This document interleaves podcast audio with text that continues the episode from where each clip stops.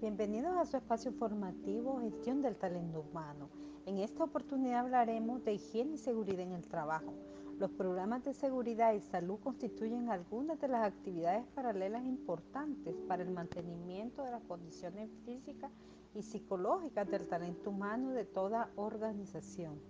Desde el punto de vista de la administración del talento humano, la salud y la seguridad de los empleados constituyen una de las principales bases para la preservación de la fuerza laboral adecuada, la salud en un estado completo de bienestar físico, mental y social y no solo la ausencia de enfermedad. Higiene en el trabajo. La higiene en el trabajo se refiere a un conjunto de normas y procedimientos tendientes a la protección de la integridad física y mental del trabajador preservándolo de los riesgos de, salud inherentes a las tareas del cargo y al ambiente físico donde se ejecutan. La higiene en el trabajo está relacionado con el diagnóstico y la prevención de las enfermedades ocupacionales a partir del estudio y el control de dos variables, el hombre y su ambiente de trabajo.